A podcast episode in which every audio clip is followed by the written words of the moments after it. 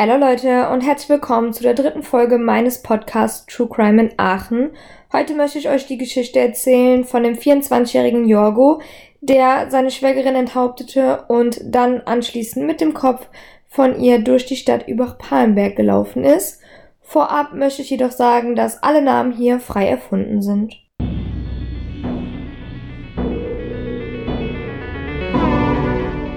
Gegen 9.30 Uhr ging der erste Anruf bei der Polizei ein. Am Telefon eine aufgewühlte Person, die berichtete, ein Mann laufe durch die Stadt, in der einen Hand ein Messer und in der anderen Hand der Kopf einer Frau. Nur wenige Minuten später konnte die Polizei den 24-jährigen Jorgo festnehmen. Dieser ergab sich widerstandslos. Sowohl die Mordkommission Aachen als auch die Kriminalpolizei Heinsberg nahmen vor Ort die Ermittlungen auf. Zwei Gerichtsmediziner bestätigten später, dass es sich bei dem Kopf, den Jorgo mit sich trug, tatsächlich um einen echten Kopf handelte. Den Kopf hatte Jorgo seiner Schwägerin Maria bei lebendigem Leib abgeschnitten. Rückblick. Jorgo war 1998 als Kriegsflüchtling nach Deutschland gekommen. Hier stellte er einen Asylantrag und wurde der Stadt Hamburg zugewiesen.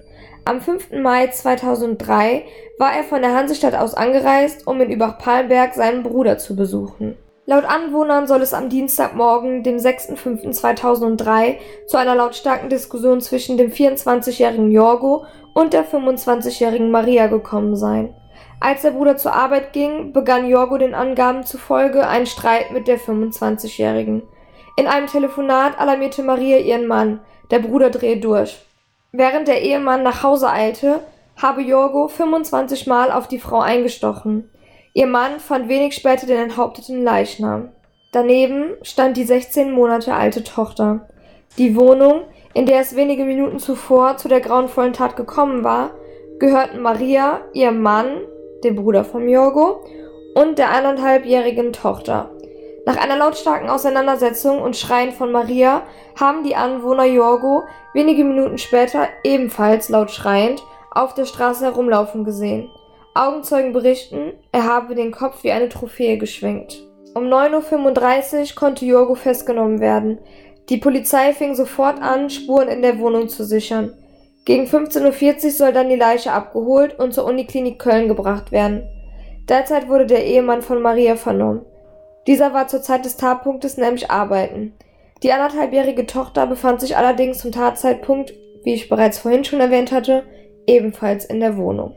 Die Nachbarn schildern die Familie allerdings als unauffällig und ruhig. Lediglich am Montagabend soll es allerdings bereits zu Streitereien gekommen sein. Eine weinende Augenzeugin stand leicht unter Schock und musste von der Polizei und dem Rettungspersonal beruhigt werden.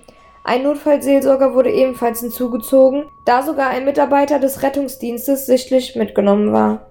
Am Mittwoch, dem 7.5.2003, ein Tag nach der Tat, soll Jorgo dann dem Haftrichter in Geilenkirchen vorgeführt werden und die Leiche von Maria soll in der Universität Köln obduziert werden. Insgesamt waren sechs Verhandlungstage für den darauffolgenden Prozess angesetzt.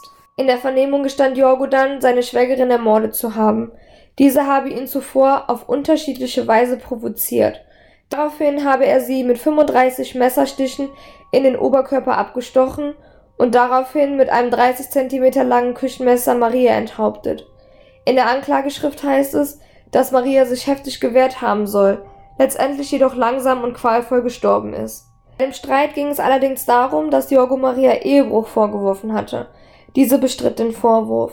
Jorgo ist jedoch nach wie vor der Meinung, aufgrund einer Vielzahl von Gründen sei er zu der Überzeugung gelangt, dass Maria ihren Ehemann betrügt und somit schließlich Jorgos ganze Familie betrügen würde. Er selbst habe sich von ihr provoziert gefühlt und schließlich auf die Stimme Gottes gehört, die ihm befohlen habe, die Frau zu töten. Der Haftrichter erließ daraufhin Haftbefehl wegen Totschlags. 30.09.2003 Die Verurteilung am 30.09.2003 wurde Jorgo dann zu zehn Jahren Haft verurteilt. Aufgrund dessen, dass Jorgo nach seiner Tat mit dem Kopf von Maria durch die Stadt gelaufen ist, ging das Gericht von einer paranoiden Persönlichkeitsstörung aus. Somit kam eine verminderte Schuldfähigkeit in Betracht. Außerdem seien für das Gericht auch sein soziokultureller Hintergrund und seine Erfahrungen als Kämpfer im Kosovo-Krieg strafmildernd zu berücksichtigen. Die Kriegserlebnisse hätten zu anderen Moral- und Wertevorstellungen geführt. Strafverschärfend wurde allerdings die Tatsache gewertet, dass Jorgo bei seiner Tat äußerst brutal vorgegangen ist, das Geschehen vor den Augen der 16 Monate alten Tochter passierte, sowie dass Jorgo zum Zeitpunkt des Anklagetages stolz auf seine Tat ist. Reue zeigte Jorgo nicht.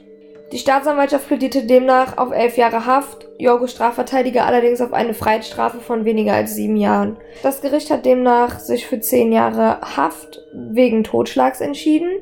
Was jetzt allerdings heute mit Jorgo ist oder ob er tatsächlich nach den zehn Jahren erst rausgekommen ist oder ob er jetzt erneut im Gefängnis sitzt, dazu habe ich leider keine weiteren Informationen mehr gefunden. Falls ihr euch jetzt allerdings fragt, wieso Jorgo lediglich wegen Totschlags angeklagt wurde bzw. verurteilt wurde und nicht aber wegen Mord, dann lasst mich das kurz erklären. Und zwar, um wegen Mord angeklagt bzw. verurteilt zu werden, muss die Tat bestimmte Mordmerkmale entsprechen.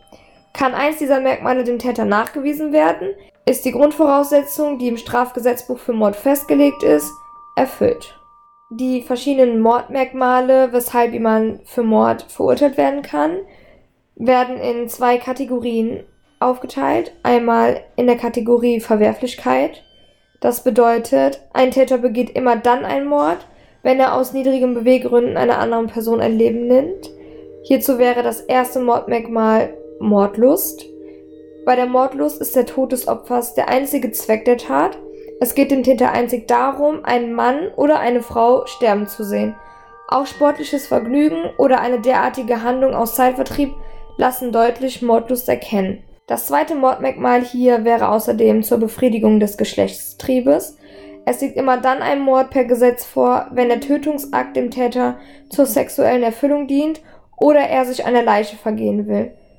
Der Bundesgerichtshof geht auch dann von einem Mord aus, wenn der Täter ein Opfer vergewaltigt und als Folge seines Übergriffs den Tod der angegriffenen Person zumindest billigend in Kauf nimmt. Das dritte Mordmerkmal wäre hier Habgier. Das bedeutet, wenn ein Gewinnstreben derartig übersteigerte Maße annimmt, dass im Zweifel auch Menschenleben für eine Vermögensvermehrung geopfert werden, so handelt es sich um Habgier. Erfasst wird hier ein Verlangen nach materiellen Gütern und Vorteilen, welches eine erhebliche Hemmungs- und Rücksichtslosigkeit aufweist. Ein typisches Beispiel wäre hier der Raubmord, bei welchem der Verbrecher eine Tötung begeht, um anschließend Wertgegenstände oder ähnliches zu entwenden. Habgier liegt ebenfalls solchen Taten zugrunde, die dazu dienen, ein Erbe oder die Auszahlungssumme einer Lebensversicherung zu erhalten. Das vierte Mordmerkmal sind hier auch sonstige niedrige Beweggründe. Niedrige Beweggründe kommen daher unter anderem Rach- oder Eifersucht, Zorn sowie selbstsüchtige Motive, die menschenverachtende Ansichten zum Ausdruck bringen, in Frage. Auch Ausländerhass, welche in der Regel Ermittlungen durch den Staatsschutz nach sich zieht, ist dieser Kategorie zugehörig. Die zweite Kategorie wäre hier die Tatausführung. Hier ist das erste Mordmerkmal Heimtücke. Ein Verbrecher geht heimtückisch zu Werk, wenn er die Arg- oder Wehrlosigkeit seines Opfers zur Tötungshandlung ausnutzt. Arglosigkeit ist dadurch gekennzeichnet, dass sich die betreffende Person keines Angriffs auf ihr Leib oder ihre körperliche Unversehrtheit versieht, sich also in Sicherheit wiegt. Dazu gilt allerdings keine schlafende Person. Das zweite Mordmerkmal wäre hier Grausamkeit. Als grausam sind Mordtaten zu betrachten, bei denen dem Opfer besonders schwere Schmerzen oder Qualen, entweder körperlich oder auch seelischer Art, bereitet werden. Das muss allerdings stattfinden, bevor der Tod eintritt und somit Teil des Tatgeschehens sein. Diese Form der Tatbegehung ist auch durch Unterlassung zu verwirklichen, indem der Verbrecher die betreffende Person verhungern oder verdursten lässt. Das dritte Mordmerkmal wäre hier gemeingefährliche Mittel. Gemeingefährliche Mittel dienen dazu, eine möglichst große Zahl an Menschen zu töten. Es handelt sich um Mittel, deren Wirkweise von dem Täter nicht vollständig kontrollierbar ist, wie es bei Handgranaten, Maschinengewehren oder Brandflaschen der Fall ist, zum Beispiel bei einem Terroranschlag, das wäre ein gemeingefährliches Mittel. Das vierte Mordmerkmal wäre hier die Ermöglichung einer anderen Straftat. Die Tötung zielt darauf ab, einem anderen Straftatbestand, eine Ordnungswidrigkeit genügt hier nicht, den Weg zu bereiten.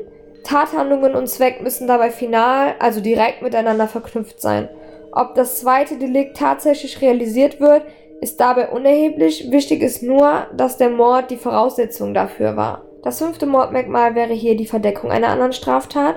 Zum Beispiel bei dieser Variante geht es üblicherweise darum, Zeugen einer Vortat unschädlich zu machen. Dieses vorausgehende Delikt muss dabei nicht notwendigerweise auch vom Mörder begangen worden sein. Möglich ist auch, dass ein anderer Straftäter geschützt werden soll. Und das sechste und letzte Mordmerkmal ist hier verwerfliche Absicht. Schließlich handelt es sich um eine mörderische Tötungshandlung, wenn der Täter das Delikt in dem Glauben begeht, dadurch ein anderes Vergehen oder Verbrechen schneller bzw. leichter begehen zu können. Das war's auch schon wieder mit der dritten Folge. Die nächste Folge kommt nächsten Mittwoch wie gewohnt. Ihr dürft dann im Laufe der Woche wieder auf meinem Instagram-Kanal abstimmen, welche Geschichte ihr hören möchtet und gerne unter meinem Beitrag kommentieren, was ihr von der Sache haltet und ähm, ob ihr überhaupt von dem Fall damals was mitbekommen habt oder noch nie was von der Sache mitbekommen habt. Und ansonsten würde ich sagen, hören wir uns nächste Woche Mittwoch zur Folge 4.